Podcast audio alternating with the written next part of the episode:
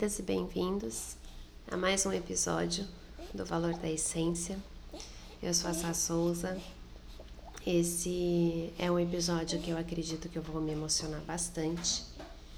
Eu passei por, um, por uma situação com a Bela e seguindo as recomendações da minha psicóloga, da Luísa, da minha terapeuta de florais, da Elaine, eu resolvi escrever.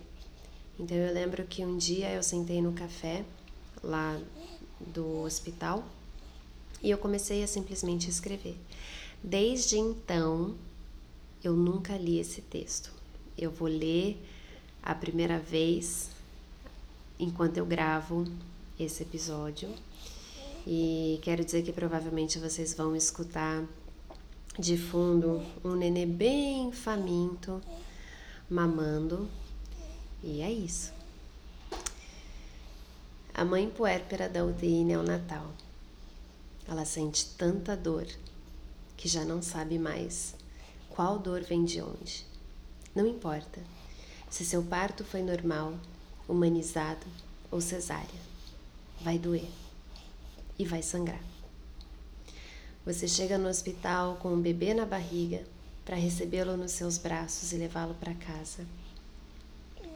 A mãe puérpera da UTI neonatal, ela volta para casa com a barriga e os braços vazios. É tanto sentimento que nem sabemos mais o que sentimos. Tirar leite, o alimento do amor, do amor incondicional para só sem poder segurar esse amor nos seus braços. Dói, sangra, ele não sai e você chora. Mas você não chora sozinha, porque no box do seu lado está a fulana, que é a mãe do bebê X, da incubadora ao lado da sua. E do outro lado está outra mãe, de um bebê que também está internado na UTI, que também chora a sua dor. A UTI neonatal está dando uma aula de empatia. Agora você chora a sua dor e a dela também. Assim como você vibra a sua vitória e a dela também. Nem nos recuperamos das dores dos partos, dos pontos, das cãibras. Apenas trocamos de dor. O seio dói, o quadril dói, a barriga dói, a vagina dói, o períneo dói. Mas o pior de tudo, a alma dói. A agenda de compromissos da mãe e do pai da UTI neonatal não para.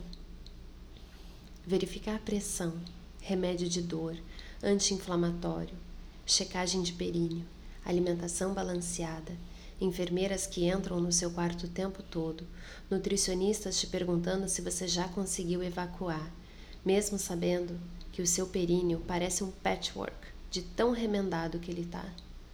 Hidratação, ordenha, psicóloga, massagem no peito para desempedrar, visitas no seu bebê lá na UTI, fora os procedimentos de sanitização para fazer mais da metade de tudo isso acima. Você tenta ao máximo estender a sua internação, mas uma hora a ficha cai. É hora de ir para casa. Sem o seu bebê.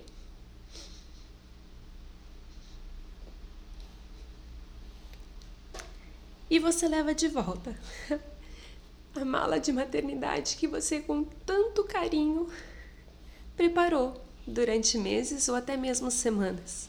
Nada dali foi usado. Todas as roupinhas que você escolheu a dedo e guardou com tanto carinho, tudo de volta para casa, no mesmo saquinho, na mesma mala. Lembra dos sentimentos? Eles ficam cada vez mais confusos Lembra dos seios, cada vez mais cheios e doloridos. Os pais também param os seus trabalhos sentem suas dores calados enquanto cuidam da parte fria e burocrática. Dormem no sofá do hospital, da sala de conforto dos pais da UTI neonatal. Sentem coisas que que talvez nem eles saibam comunicar. Eu parei o texto, eu parei de escrever o texto no meio do caminho, mas o que eu queria, eu acho que passar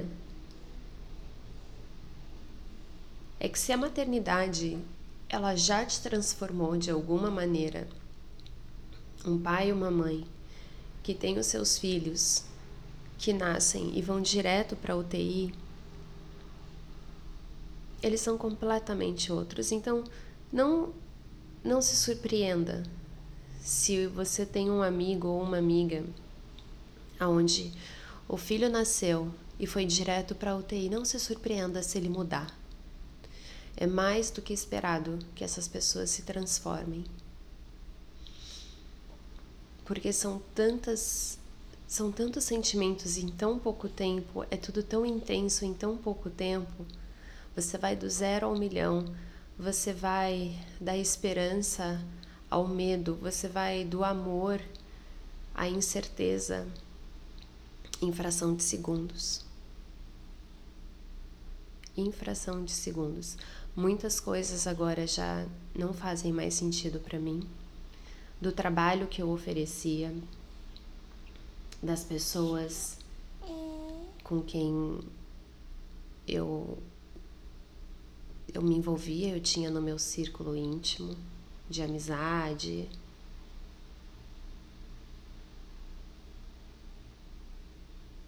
É assim, eu não sei, eu não tenho palavras. E eu lembro que eu comentei com uma pessoa, e aí uma pessoa falou assim: "Ah, é muito comum um bebê nascer e ir para para UTI. Não. Não é algo que tem que ser comum. Não é. O comum é você chegar, você ter o seu parto e você sair. Só transferir o bebê da sua barriga para os seus braços e voltar para sua casa. Isso é o comum. E eu não vou, em nenhum momento, normalizar nas minhas palavras e na minha experiência que tá tudo bem um bebê ir para UTI. Por mais, entre aspas, bobo que seja o motivo, para mim, uma UTI não tem nada de bobo. Basicamente, o que aconteceu foi o seguinte: a Bela, ao nascer, ela, ela não chorou. Ou ela não chorou o suficiente e o pulmão dela não expandiu. Se o pulmão dela não expandiu, ela não tinha como comer. E ela realmente não mamou no momento que ela estava comigo, logo depois que ela nasceu. E aí o pediatra falou o seguinte, Samantha, é, a gente vai ter que diminuir um pouquinho essa hora, essa primeira hora que ela tá com você, porque ela precisa ir para incubadora.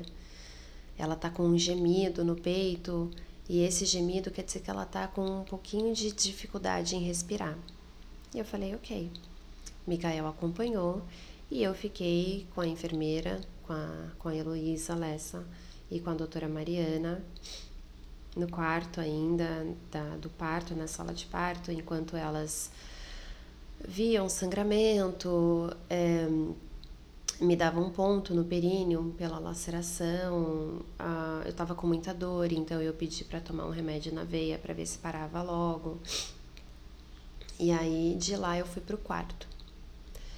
Quando eu cheguei no quarto, eu recebi a visita de outras enfermeiras para saber como que eu tava. Já tomei um outro remédio. E logo depois veio o pediatra, o Ricardo Chaves na qual ele sentou à minha frente e incrivelmente sensível, ele me disse: Então, a Bela tá na UTI e a gente não sabe quando ela vai sair.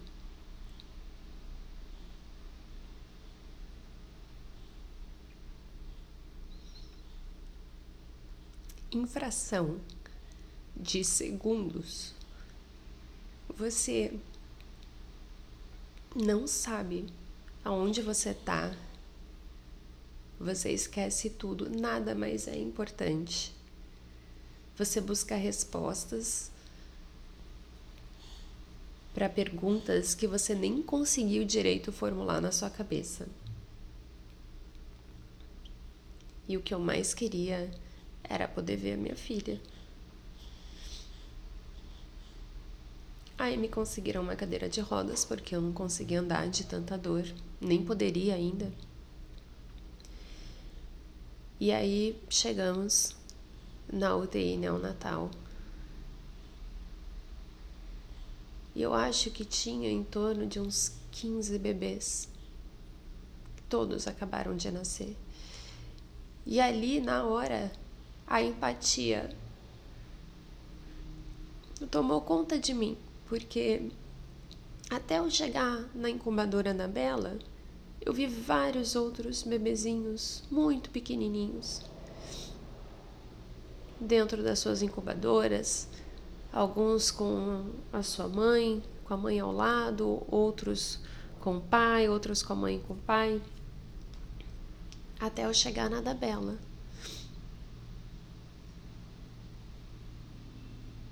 E assim que eu a vi, ela estava toda entubada. Aonde tinha buraco tinha tubo. Ela usava uma toquinha para poder segurar um cano que ligava a outra coisa que entrava no nariz.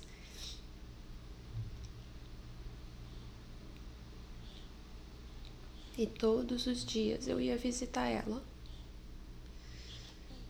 Até a hora que começou a hora de eu precisar passar para a ordenha. Ir no subsolo do hospital para tirar leite, ordenhar, puxar o colostro, para depois passar para a pogedura. Então, quem já é mãe vai se identificar com esses termos, mas eu não vou explicar nada se você quiser dar um Google. E é a coisa mais fria que você pode imaginar. A gente senta numa cabine separada só por paredinhas baixas. Faz antes disso faz uma super higienização. Bota uma touca, bota máscara, bota o capote, que é um colete deles. Plástico, lava o seio, lava as mãos. Passa álcool em tudo. Vai, senta na máquina, escolhe a bomba, monta toda ela com todo o kit é, esterilizado e descartável que eles têm e vai puxando. Fica 30 minutos lá, estimulando o seio. 5 minutos de um lado, 5 minutos do outro. Dói, mas dói tanto. Você tem que ter parte do seu leite sendo tirada pela primeira vez por uma bomba. E eu não tô reclamando. Graças a Deus eles têm isso. Graças a Deus aquela bomba tá lá. Porque senão eu não sei como teria sido. É... E aí você sempre vai mandando o leite, cada criança tem uma pastinha aonde você marca a quantidade de leite, o colostro que você conseguiu tirar para que seja enviado para que o bebê possa tomar. A Bela não pôde mamar se eu não me engano, nos primeiros três dias. Mas eu fazia uma terapia sugerida pelo pediatra que chama colostroterapia. Então eu ia para UTI a cada três horas e eu tirava ali mesmo, eu ordenhava ali mesmo, na frente da incubadora, o meu colostro, colocava na pontinha do meu dedo mindinho higienizava né, as minhas mãos antes, colocava dentro da incubadora e botava o dedo na boca dela para que ela começasse a trabalhar a sucção. Ela ficou, se eu não me engano, esses três dias no soro só. eu só fui conhecer o rosto dela cinco dias depois que ela nasceu. Me levou cinco dias para saber como era o rosto da minha filha, sem cano, sem tubo, sem esparadrapo. Me levou cinco dias para escutar o choro dela pela primeira vez.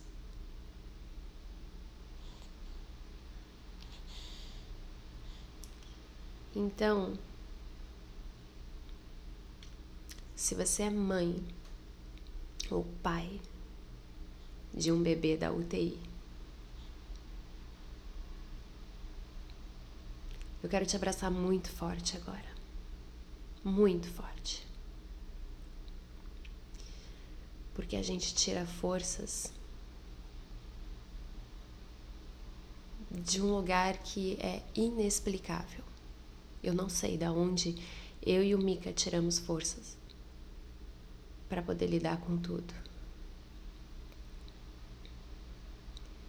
Então, se hoje as pessoas que me conhecem, aos meus amigos que a gente já nem é mais tão amigo, aos meus familiares. Então, hoje, se você escuta um não meu, ou se eu te digo quais são as regras para você estar tá comigo, ou para qualquer coisa que me afete e, obviamente, vai afetar a segurança das minhas filhas, é por isso. Eu percebi que hoje, quando eu falo não para alguém, eu já não tenho mais aquilo, nossa, será que essa pessoa vai ficar ofendida porque eu disse não? Foda-se. Foda-se. Posso ver a sua filha? Não. Posso colocar a mão na sua filha? Não. Posso não sei o que com a sua filha? Não, não pode. Porque só eu e o Mikael sabemos o que a gente passou. Quantas noites a gente rezou. Quantas lágrimas a gente derrubou. Quantas preocupações a gente teve com uma filha internada e a outra esperando o pai e a mãe voltarem do hospital os nossos familiares.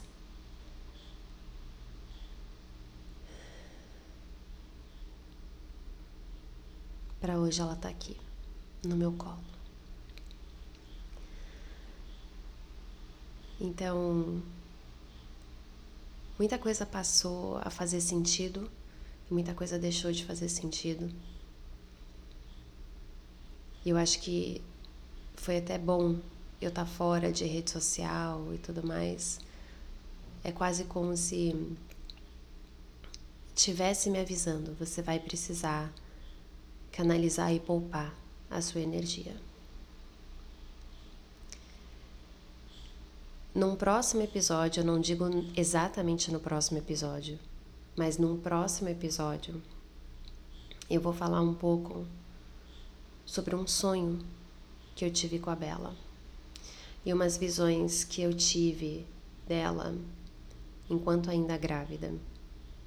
E como tudo se cruzou e fez sentido nesses dias de internação. Então, é, para você mãe, para você pai, principalmente para você mãe, o meu abraço mais apertado, o meu carinho mais carinhoso eu quero também aproveitar e agradecer duas pessoas que me deram muito apoio em tudo que aconteceu.